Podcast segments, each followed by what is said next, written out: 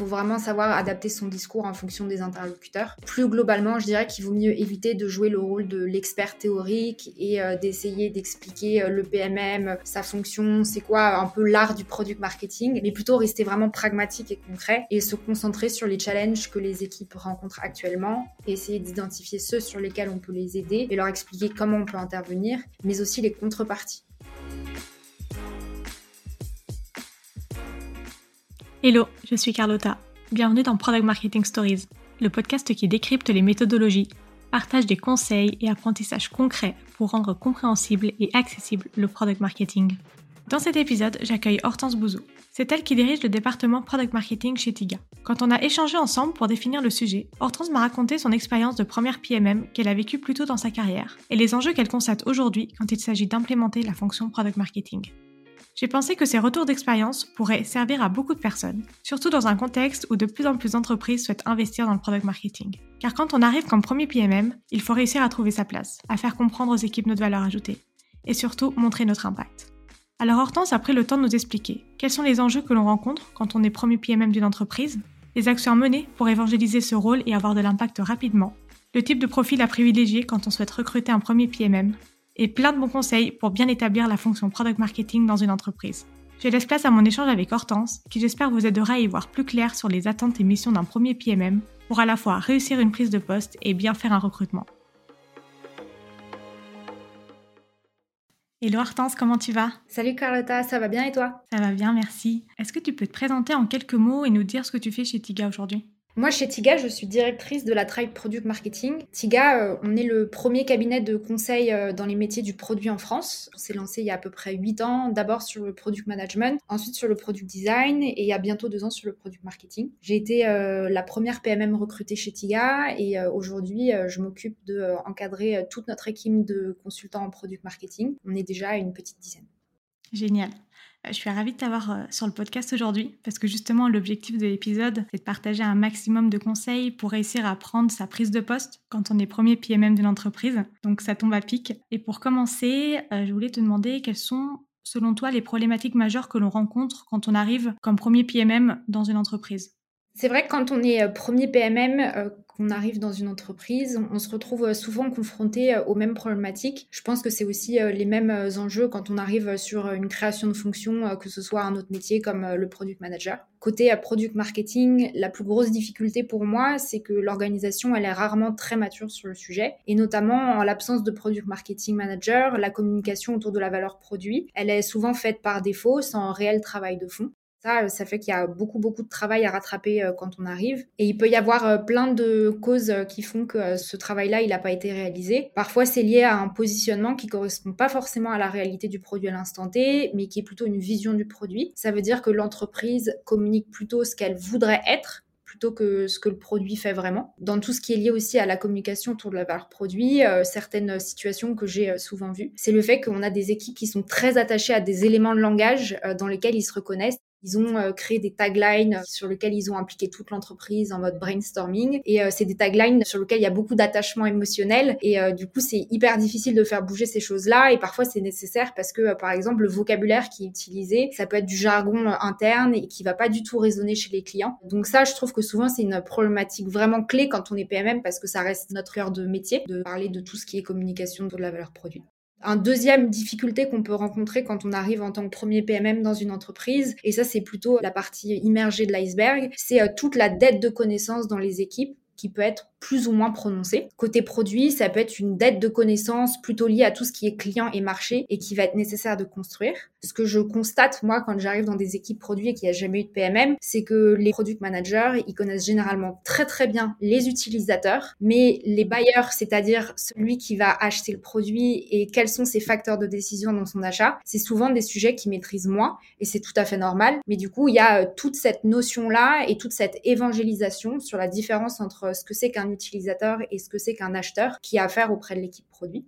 Côté équipe commerciale, on peut aussi euh, identifier des problèmes de manque de connaissances autour du produit ou du marché et surtout toutes les ressources qui viennent avec, que ce soit les supports d'aide à la vente, tout ce qui est documentation, euh, création de training, les onboarding des commerciaux. Et ça, euh, il faut vraiment pas sous-estimer le travail en tant que PMM quand on arrive dans une entreprise. C'est vraiment toute cette dimension autour du sales enablement. Et quand il n'y a jamais eu de PMM dans l'entreprise, c'est souvent des choses qui ont été faites un peu bricolées par les équipes commerciales. Et en fait, en tant que PMM, on se retrouve très souvent à devoir attaquer cette partie-là en première pour euh, déjà remettre tout ça d'équerre. Et la dernière équipe avec laquelle un PMM est souvent amené à travailler, hein, c'est euh, côté marketing, où il peut y avoir aussi parfois des manques de connaissances, que ce soit sur le client comme sur le produit. Et ça peut avoir des impacts énormes et parfois on n'arrive pas à identifier que le problème il vient de là, notamment sur tout ce qui est euh, lead generation, qui va être peu efficace. Par exemple, on peut voir des équipes marketing qui font des campagnes d'acquisition à partir de contenus ou de messages qui sont trop éloignés de la valeur réelle du produit. Et du coup, ça aura des impacts beaucoup plus bas dans le funnel de conversion, par exemple au niveau de l'équipe commerciale, parce que les contacts qui sont euh, acquis par l'équipe et euh, les leads qui sont acquis par cette équipe-là, ils seront pas assez qualitatifs pour l'équipe commerciale. Et euh, ça, c'est vraiment un truc très difficile à expliquer quand on arrive en tant que premier PMM. C'est l'impact que ça peut avoir et surtout l'impact que ça peut avoir en faisant une action très haut dans le parcours client, ça peut avoir des répercussions beaucoup plus bas on met du temps finalement à s'en rendre compte et il faut justement réussir à vraiment décrypter un peu et faire euh, analyser chaque étape pour se rendre compte bah, à quel moment il y a un blocage ou ça marche pas pour justement se dire ok c'est peut-être à cause de telle raison ou d'une autre raison. Complètement. Si quelqu'un est confronté à ce problème, je pense que mon plus gros conseil ça sera de vraiment faire de l'analyse assez approfondie sur la donnée existante, sur les campagnes qui ont été réalisées pour essayer d'identifier quelles sont les campagnes qui ont fonctionné, quelles sont les campagnes qui ont moins fonctionné et essayer de comprendre si c'est lié par exemple à des canaux d'acquisition qui performent moins ou plutôt des thématiques ou des messages qui résonnent moins auprès de notre cible. Il y avait une autre chose dont tu m'avais parlé aussi, c'est quand la création de postes de PMM, elle peut parfois être portée par une seule équipe, produit ou marketing, et du coup, ça peut aussi finalement être un enjeu quand euh, on arrive comme premier PMM dans l'organisation. Si tu peux nous en dire un peu plus. C'est vrai qu'il y a souvent des débats aujourd'hui sur euh, le rôle du product marketing et essayer de définir à quelle équipe il doit être attaché. Est-ce qu'il doit être plutôt côté produit ou plutôt côté marketing Honnêtement, moi, j'ai pas de religion là-dessus et je pense que ça doit être d'abord lié aux enjeux de l'entreprise et aux missions que le PMM sera amené à porter et trouver l'organisation qui lui permettra le mieux possible de réaliser ces challenges-là. Maintenant, la difficulté, c'est quand il y a euh, une des deux équipes qui est euh, fervent défenseur de ce rôle de product marketing et l'autre qui ne l'est pas ou l'autre qui est frustré que ce PMM ne soit pas intégré dans son équipe. Et là, du coup, quand on arrive en tant que premier PMM, c'est vraiment super difficile parce qu'il y a euh, tout un passif qu'on ne maîtrise pas encore. Et en général, on se rend compte qu'il y a euh, certaines tensions où ça fait déjà un certain temps qu'on est dans l'entreprise. Et euh, ce qu'on peut constater, par exemple, c'est une équipe produit qui va recruter un PMM, mais le marketing, il n'est pas très content que le PMM il soit à côté produit. ils vont pas se rendre dispo pour collaborer avec lui sur tout ce qui est campagne. Il y aura peut-être pas de bande passante pour organiser tous les lancements produits. Il va y avoir beaucoup de tensions autour de certains sujets comme tout ce qui est messaging, définition de la proposition de valeur. Faut pas oublier que euh, toutes ces dimensions-là, tout ce qui est de l'ordre de la communication auprès des clients, ça reste un sujet marketing. Et donc, c'est hyper important que l'équipe marketing soit à l'aise, en fait, avec euh, ce poste de PMM. Et à contrario, on peut aussi voir des équipes marketing qui recrutent des PMM et euh, qui n'ont pas complètement embarqué l'équipe produit dans cette mise en place-là. Et l'équipe produit, elle va plutôt voir le PMM comme un output. C'est quelqu'un qu'on va prévenir en bout de chaîne pour faire un lancement et pas vraiment quelqu'un qu'on va inclure dans l'équipe. Et donc ça, je trouve que c'est des situations qui sont assez difficiles à vivre quand on est PMM et euh, il faut savoir euh, les identifier et essayer de rassurer les équipes qu'on a en face euh, le plus vite possible. Du coup, un de mes conseils quand on arrive en tant que premier PMM dans une entreprise, c'est de s'asseoir aussi bien avec l'équipe marketing que l'équipe produit pendant son onboarding. Il faut que les deux équipes aient le sentiment que le PMM fait partie intégrante de leur équipe, qu'il arrive à être intégré dans leurs rituels, dans leur vie d'équipe, dans euh, leurs euh, activités de team building ou autres. Parce que la vision, c'est que le PMM, il est peut-être rattaché au CPO ou au CMO, mais en fait, dans l'opérationnel, il faut qu'il arrive à travailler aussi bien avec l'un qu'avec l'autre. Je suis complètement d'accord avec toi. Je pense que c'est une vraie best practice de un peu faire abstraction de vraiment hiérarchiquement à qui on est rattaché et vraiment de, en tant que PMM, faire le pont entre euh, le product et le marketing et de créer des relations fortes avec chacune des deux équipes finalement. Et il y a aussi un autre scénario euh, dont tu as parlé qui est super intéressant, qui est euh, que le PMM soit un peu entendu comme le Messi. Je trouvais ça super intéressant, si tu peux développer un peu aussi cette, cette problématique. Ça aussi, c'est une situation qui n'est pas vraiment un cadeau quand on est PMM. Quand l'organisation a globalement bien identifié qu'elle avait euh, certains enjeux à résoudre et que le PMM pouvait être une solution, ça peut être par exemple euh, adresser des problématiques de connexion entre euh, les enjeux de l'équipe business et les enjeux de l'équipe produit et de essayer de réaligner les rituels et potentiellement les stratégies. Bah ça, quand on est PMM, c'est hyper sympa de savoir qu'on est attendu, qu'on est accueilli et qu'on est dans un environnement qui va être propice à mettre en place du changement mais souvent on sous-estime un peu euh, le changement qui doit être porté par l'organisation dans son ensemble et pas que le PMM. Et c'est pas le PMM qui va euh, tout seul euh, arriver à créer de l'alignement entre une équipe produit et une équipe commerciale, par exemple, qui va réussir à remettre en place tous les canaux de communication. Idem, euh, ce qu'on peut voir aussi, c'est euh, des situations où, par exemple, il y a des vocabulaires qui sont pas toujours euh, bien compris ou qui n'ont pas toujours la même définition entre le PMM et les équipes qui recrutent. Par exemple, moi, j'ai déjà vu des situations où, quand on parle de stratégie de go-to-market, qui est souvent un rôle qu'on attribue au PMM, en fait, c'est interprété comme une stratégie produit plus une stratégie marketing, parce qu'on entend product marketing, et en fait, non, une stratégie go-to-market, c'est un truc qui est beaucoup plus simple que ça, entre guillemets. On est là pour vraiment clarifier qui est la cible, quel est son problème, en quoi on y résout, quels sont euh, les messages et le positionnement qu'on va communiquer autour du produit, et ensuite euh, comment est-ce qu'on travaille avec les équipes euh, impliquées dans le go-to-market, donc plutôt marketing et commercial. Mais la stratégie de go-to-market, c'est pas refaire une stratégie produit, clarifier une stratégie produit, et c'est pas non plus du tout une stratégie marketing. C'est pas le PMM qui va dire voici les canaux qu'on va travailler, voici le budget qu'on va allouer. Tout ça, c'est de l'expertise marketing, et un PMM, il sera pas forcément à l'aise pour intervenir sur ces sujets. Donc si je résume, quand on arrive comme premier PMM, finalement on doit faire face à trois gros enjeux de ce que tu as expliqué. Le premier enjeu, c'est plus autour de la compréhension du rôle du PMM, de sa valeur et de sa place dans l'organisation. Le deuxième enjeu, ce serait plus autour de la manière dont est travaillé et communiqué la proposition de valeur du produit. Et enfin, potentiellement, on peut avoir des enjeux de dette de connaissance des différentes équipes. Ça peut être au niveau euh, de la connaissance produit, de la connaissance euh, business, de la connaissance utilisateur, client, selon les différentes équipes. Ouais, c'est tout à fait ça. Alors, je te propose de rentrer dans le détail pour voir comment est-ce qu'on peut faire face justement euh, à ces problématiques. Et donc, on va parler du premier enjeu. Donc, comme on disait, quand on arrive, on est premier PMM, on a vraiment un enjeu de se faire connaître, de faire connaître son métier, d'expliquer pourquoi on est là, à quoi on sert. Quels sont tes conseils pour expliquer au mieux son rôle aux différentes équipes? Pour moi, ça va vraiment dépendre des équipes, de leur maturité sur le sujet et des enjeux de l'entreprise. Et il faut vraiment savoir adapter son discours en fonction des interlocuteurs. Plus globalement, je dirais qu'il vaut mieux éviter de jouer le rôle de l'expert théorique et euh, d'essayer d'expliquer euh, le PMM, sa fonction, c'est quoi un peu l'art du product marketing, mais plutôt rester vraiment pragmatique et concret et se concentrer sur les challenges que les équipes rencontrent actuellement, essayer d'identifier ceux sur lesquels on peut les aider et leur expliquer comment on peut intervenir, mais aussi les contreparties.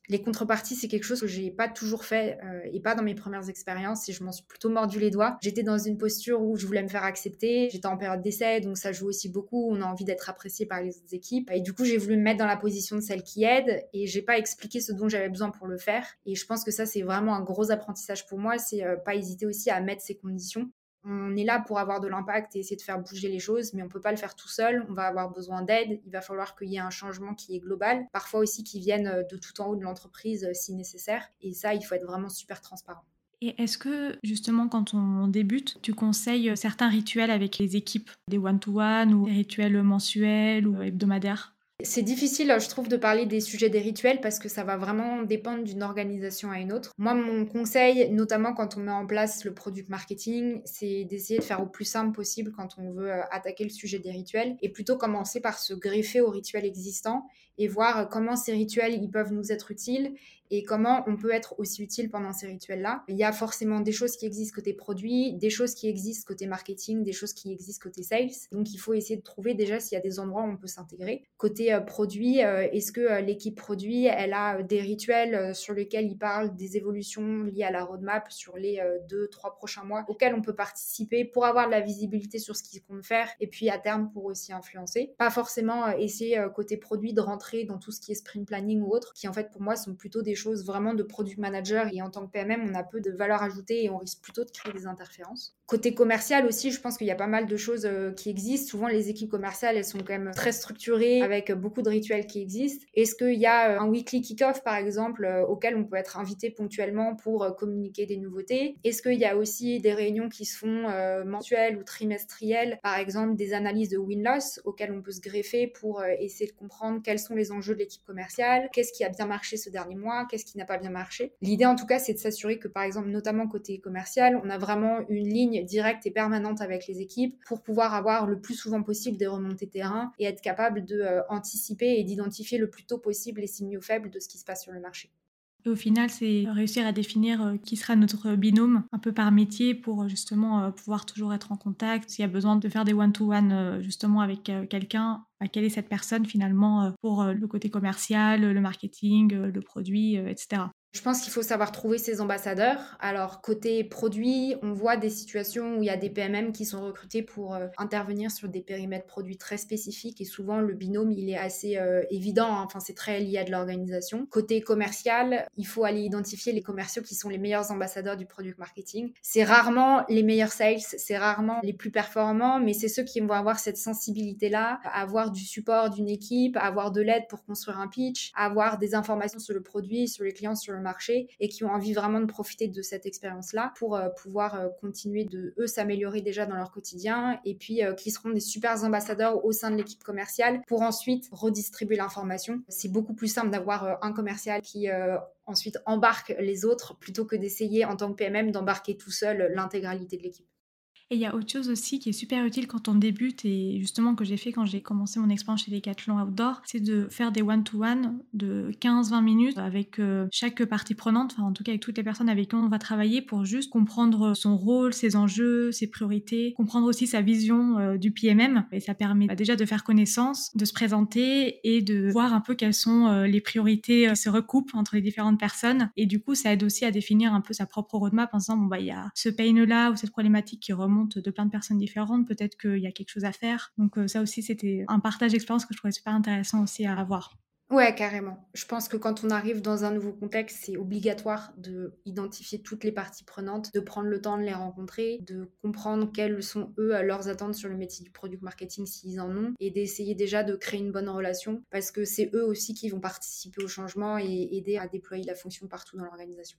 C'est vrai que quand les fonctions produits et marketing, sont déjà bien établies, ça peut aussi être difficile de trouver sa place. Les équipes peuvent craindre le PMM empiète euh, sur leur mission et c'est vrai que les frontières sont super fines en fait entre les différents métiers. Quels sont des conseils pour gérer cette situation et montrer que finalement on est complémentaires? Ça, c'est vrai que c'est une problématique qu'on rencontre souvent quand on est premier PMM. Pour moi, l'objectif, c'est vraiment de se concentrer sur euh, démontrer sa valeur par la preuve et pas essayer d'y aller de manière trop frontale, trop directe ou de réclamer tout de suite un périmètre. Je pense qu'il faut vraiment savoir se focaliser sur ses forces en tant que PMM pour apporter très rapidement de la valeur aux équipes et pas oublier de rester bienveillant avec eux parce que euh, c'est aussi hyper stressant de voir arriver cette fonction-là qu'on maîtrise pas. Pour peu qu'elle ait été mise sur un piédestal avant d'arriver, euh, on se dit ça les challenge eux aussi dans la valeur qu'ils apportent dans l'entreprise parce qu'il y a une forme de message sous-jacent hein, qui vient pour eux, c'est euh, on recrute un PMM parce que vous n'êtes pas assez bon sur certaines choses. Et euh, c'est souvent en plus des sujets qui sont intéressants, sur lesquels certaines personnes aimeraient pouvoir euh, consacrer plus de temps, mais ne le font pas parce que c'est pas leur priorité. donc je pense que c'est là où il faut aussi vraiment essayer de rester le plus bienveillant possible. Moi, par exemple, quand j'arrive en tant que PMM dans une nouvelle équipe, j'aime bien m'attaquer au sujet des benchmarks parce que je sais que c'est un sujet sur lequel je suis assez à l'aise et j'arrive de manière assez rapide en général à amener des insights qui vont permettre d'alimenter toute l'équipe. Alors c'est sûr que quand j'arrive et que je dis je vais faire des benchmarks, ça fait jamais vibrer les foules.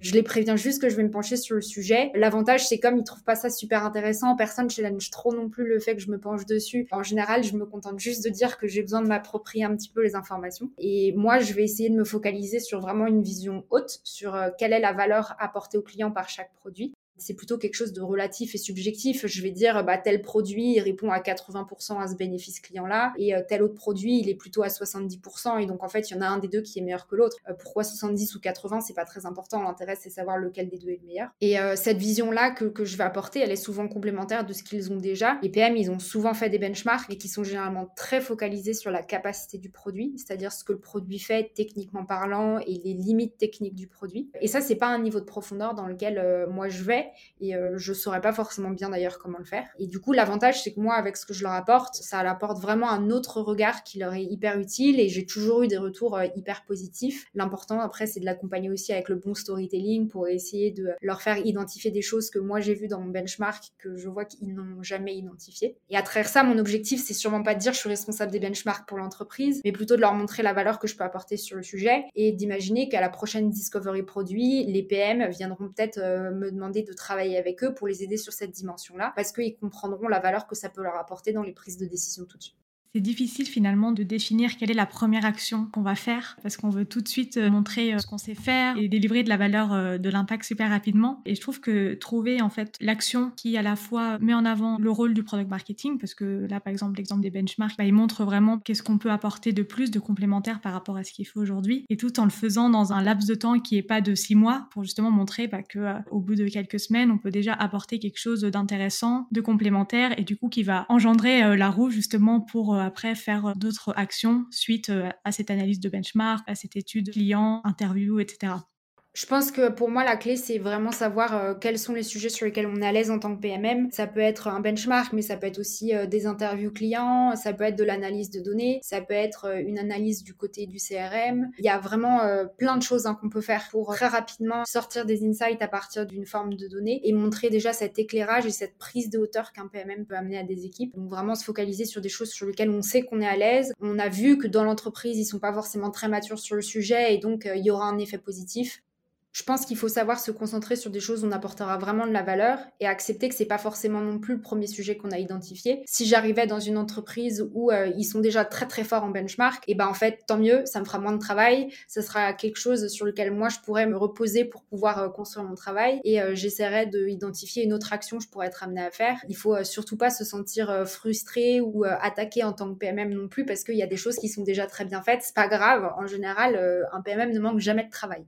C'est clair. Et tant mieux s'il y a déjà des choses, des sujets euh, où il y a déjà euh, un premier pas, euh, des premières analyses de fait, parce que comme tu dis, c'est du travail qui est déjà fait, et nous, on peut justement aller plus loin et potentiellement, du coup, se focaliser sur d'autres actions. Carrément. Et justement, pour être un peu plus concret, est-ce que tu as une méthodologie pour prioriser les actions, les livrables à faire? Je pense typiquement à un framework, on pense souvent à quels sont les objectifs, les choses à faire, les 30, 60, 80 premiers jours. Est-ce que tu as ton avis là-dessus? Est-ce que c'est un framework utile ou pas? Je pense que c'est intéressant de se poser la question en tant que PMM, de se dire les 90 premiers jours, euh, quels sont euh, mes premiers objectifs, comment est-ce que je m'assure que euh, je m'onboard correctement dans l'entreprise. De là à avoir quelque chose de très standardisé qui fonctionne, quelle que soit l'entreprise, quel que soit le produit, quelle que soit la maturité de l'équipe, je pense que c'est très difficile. Si tu arrives dans une startup d'une cinquantaine de personnes ou c'est tes premières PMM dans un grand groupe, forcément le temps de tout découvrir et de tout appréhender sera pas forcément le même. En tout cas, je dirais que euh, ces 30 premiers jours, ce qui peut être euh, intéressant et le focus que j'essaye d'avoir en tant que PMM, c'est d'identifier quel sera mon premier impact en rencontrant toutes les parties prenantes, en allant m'approprier la vision et la stratégie de l'entreprise et du produit, en commençant à prendre en main le produit, en allant aussi faire des shadowing côté euh, commerce sur des conversations qu'ils peuvent avoir avec des clients, en essayant de bien comprendre quel est le parcours client et quelle est la stratégie marketing qui est mise en place, quels sont les contenus, est-ce qu'on est plutôt en inbound, en outbound, et en essayant de me sensibiliser au marché aux clients. Si euh, dans les 30 premiers jours, j'ai fait un tour euh, un peu superficiel de tous ces sujets, normalement, j'étais en mesure de me dire, bon, là, là-dessus, je sens qu'il y a une bonne opportunité de faire un petit quick win. Et du coup, ça veut dire que les objectifs du deuxième mois, ça va être vraiment d'avoir mon premier impact. Donc, ça peut être se dire, euh, sortir un livrable de recherche ou un support d'aide à la vente ou mettre en place un process qui manque. Et c'est un sujet sur lequel on est super à l'aise. Pour moi, ce premier quick win, il est hyper important parce que c'est ce qui va commencer à, à permettre de créer une relation avec les parties prenantes et de vraiment leur démontrer la valeur. Et euh, pendant ce temps-là, je vais euh, continuer d'approfondir tous les sujets que j'ai identifiés pendant le premier mois, donc euh, le produit, le marché, les clients, et me poser la question ensuite de quels seront les résultats que le PMM doit avoir et la place en fait que je devrais définir du PMM dans cette entreprise. Et ça m'amène à mon troisième mois où là, je vais plutôt me concentrer sur une roadmap un peu plus long terme, convenir avec les différentes parties prenantes des objectifs que je serai amenée à porter, co-construire cette roadmap là avec eux pour m'assurer qu'ils sont tous à l'aise c'est là qu'on commence généralement à rentrer un peu plus dans le dur. Et cette phase, elle est cruciale. Mais euh, vraiment poser cette démarche à travers une roadmap, à travers un rapport d'étonnement, une fois qu'on a eu des premiers wins avec les parties prenantes et qu'on a commencé à mettre en place la bonne relation, c'est vraiment s'assurer qu'on capitalise sur le momentum. On a encore l'effet de la personne qui vient d'arriver, qui a un regard neuf, et on a encore l'aura du nouvel arrivant qui doit faire des changements. Donc je trouve que c'est le bon timing pour euh, avoir ces discussions-là. Donc si je résume, d'abord on identifie son premier impact. Ensuite, on a son premier impact par rapport à l'analyse qu'on a fait les 30 premiers jours, enfin les jours à adapter selon bien sûr la maturité, la taille de l'entreprise, ça peut bien sûr différer. Et enfin, définir sa roadmap tout en étant aligné avec euh, les parties prenantes. C'est tout à fait ça, ouais. Génial. Et justement, tu parlais de résultats clés. Il y a souvent une question qui se pose sur les KPI qu'un PMM doit suivre et dont il est responsable. Et c'est une question qui est difficile parce que justement, on n'a pas une action directe sur les chiffres clés d'une entreprise. Quels sont selon toi les KPI qu'un PMM doit suivre et dont il devrait être responsable?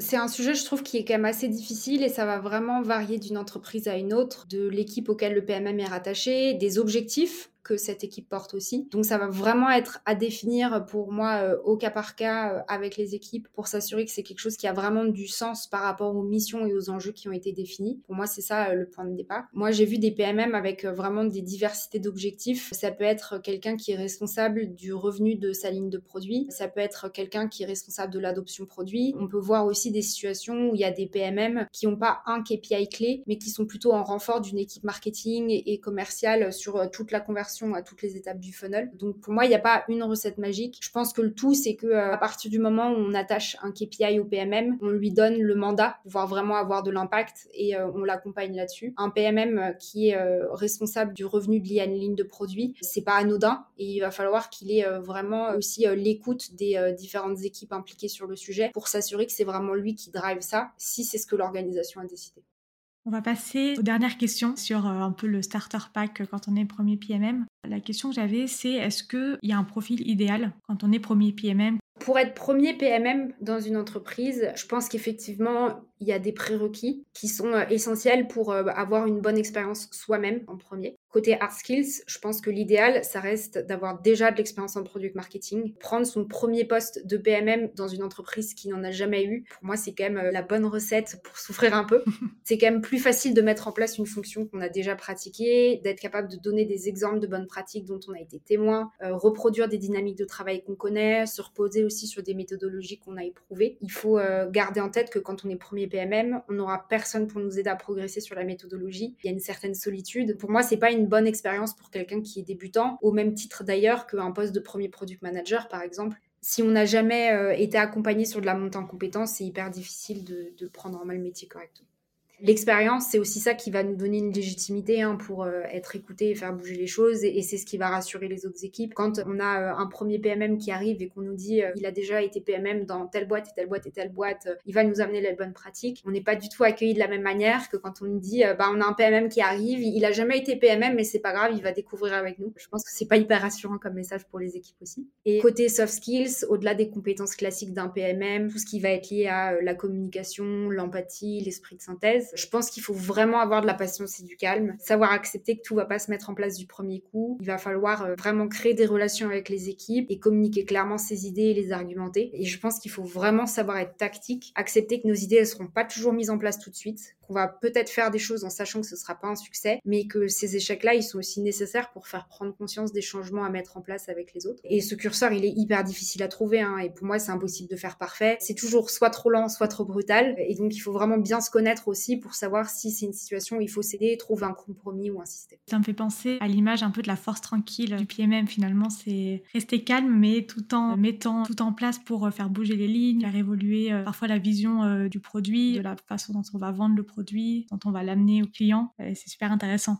Ouais, carrément. Selon toi, quels sont les éléments à prendre en compte avant d'accepter un poste de premier PMM Alors ça, euh, pour moi, ça dépend vraiment des goûts et des challenges qu'on cherche. En tout cas, quand je discute avec une entreprise qui cherche son premier PMM, ce que j'aime bien comprendre, c'est déjà pourquoi est-ce qu'ils en cherchent un. C'est quoi le point de départ de leur réflexion? L'impact que l'organisation essaye d'avoir avec lui. Je trouve que ça donne beaucoup d'informations sur la mission que le PMM sera amené à avoir. Je suis aussi assez attentive aux personnes que je vais être amenée à rencontrer dans le processus de recrutement. Pour moi, pour un premier PMM, l'idéal, c'est à minima de rencontrer un représentant côté produit un représentant marketing. Ça montre que ces deux équipes, elles ont réussi à se mettre autour de la table pour aborder le sujet et ça c'est vraiment un bon signe. Ça montre qu'il n'y a pas forcément de l'alignement parfait, mais ils arrivent au moins à avancer ensemble. Et s'il y a quelqu'un côté commercial, là c'est vraiment le must. Ça veut dire que côté commercial, ils sont aussi prêts à anticiper les évolutions qui, vont être amenées avec ce PMM. Il faut garder en tête que les personnes qu'on rencontre en entretien, elles sont déjà sensibilisées au product marketing, donc ça va pas forcément être représentatif de la maturité globale de l'organisation.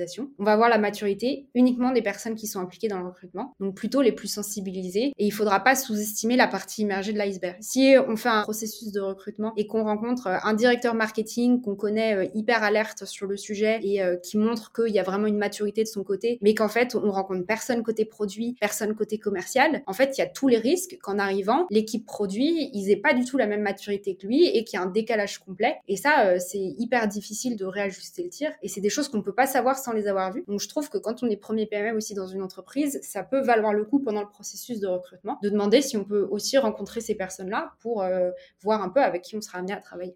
Complètement. Et même euh, demander à rencontrer des personnes avec qui on va travailler, donc pas forcément les euh, directeurs produits, directeurs marketing, mais aussi le PM, la responsable marketing ou communication avec qui on va vraiment être en binôme, juste pour voilà sentir est-ce qu'il y a le feeling, est-ce que ça va bien fonctionner ça reste un entretien, donc euh, forcément, on va pas avoir toutes les réponses, mais ça donne, comme tu dis, déjà une première vision et compréhension de euh, qu'est-ce qu'on va pouvoir apporter et quelle place on va pouvoir avoir potentiellement dans l'entreprise. Tout à fait. Je pense que c'est super utile, aussi bien pour le futur PMM que pour euh, le futur binôme. Ça permet à tout le monde de un peu anticiper les changements, comprendre quelles sont les personnalités avec qui on va être amené à travailler et que tout le monde se sente impliqué en fait dans ce changement-là, plutôt que ce soit quelque chose qui soit imposé.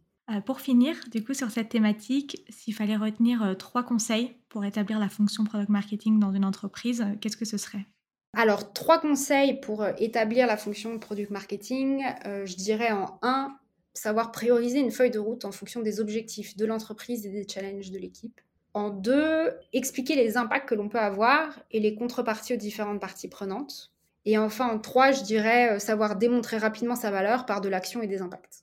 Super bien résumé. Et je pense que la partie expliquer les impacts, parfois, elle est sous-estimée. On va pas forcément montrer tout le travail qu'on fait parce qu'on se dit, bah, ça vaut pas le coup ou euh, j'ai pas envie de moi me mettre en avant en tant que personne. Et finalement, montrer son travail, euh, son benchmark, qu'est-ce que ça apporte, au-delà de juste euh, les parties prenantes directes, mais potentiellement à, beaucoup plus de, de personnes dans l'organisation, ça peut être super utile pour justement montrer concrètement qu'est-ce que peut faire un PMM dans l'entreprise, à quoi ça peut servir et qu'est-ce que ça peut amener du coup comme changement suite au travail qui est fait. Ouais, je suis tout à fait d'accord avec toi. Savoir embarquer les personnes dans sa réflexion, montrer comment on travaille, montrer ses méthodologies, c'est quelque chose qui est hyper rassurant. Ça permet aussi de identifier s'il euh, y a peut-être des informations qu'on a pu manquer à un endroit, corriger au fil de l'eau. Et du coup, ce sera beaucoup plus naturel pour eux d'arriver au résultat et de comprendre pourquoi est-ce que c'est ce résultat qu'un PMM préconise. Génial. Écoute, merci beaucoup Hortense pour tous ces conseils. Je pense que ça va aider énormément de personnes à prendre euh, un premier poste de PMM et même pour du coup toutes les équipes euh, marketing, produits, euh, commerciales à justement mieux appréhender aussi bah, la venue d'un PMM dans les équipes. Donc c'est génial.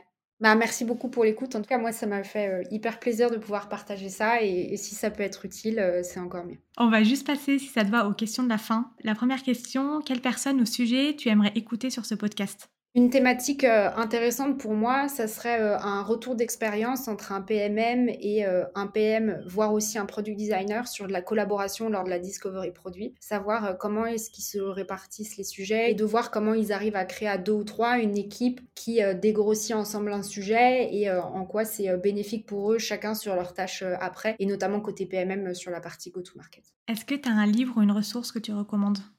Alors, euh, pas très original, mais pour moi, s'il y a un livre à lire, c'est euh, Obviously Awesome de April Dunford. Je trouve que c'est vraiment euh, une super ref, une super explication de qu'est-ce que le positionnement produit. Il y a beaucoup de justesse dans la démarche qu'elle propose. Je trouve ça hyper intéressant parce qu'elle explique que, en fait, un positionnement produit, c'est plutôt un audit d'une situation existante que une décision profondément stratégique comme c'est parfois perçu. Et le livre, je trouve, a l'avantage d'être très bien fait, très synthétique et en même temps suffisamment expliqué et illustré pour qu'on arrive à s'approprier rapidement sa méthode. Ouais, je confirme. Et quel est ton enjeu du moment?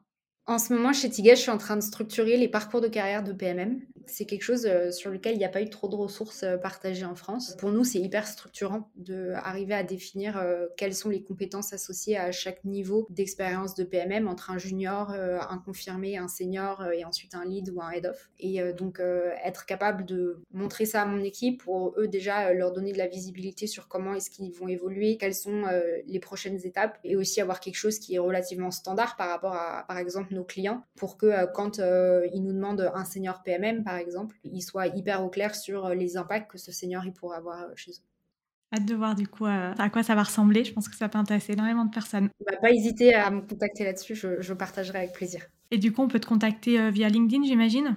Oui, bien sûr. Bah, génial. Bah, merci encore Hortense pour, pour ce moment de partage. C'était super intéressant et à bientôt. À bientôt Carlotta. Merci d'avoir écouté cet épisode jusqu'au bout. Si l'épisode t'a plu, n'hésite pas à le partager sur LinkedIn en me taguant. Tu peux aussi me soutenir en laissant un avis 5 étoiles sur Apple Podcast et me laisser un commentaire. Ton aide est précieuse pour m'aider à faire connaître Product Marketing Stories et aussi m'encourager à créer davantage de contenu. Alors merci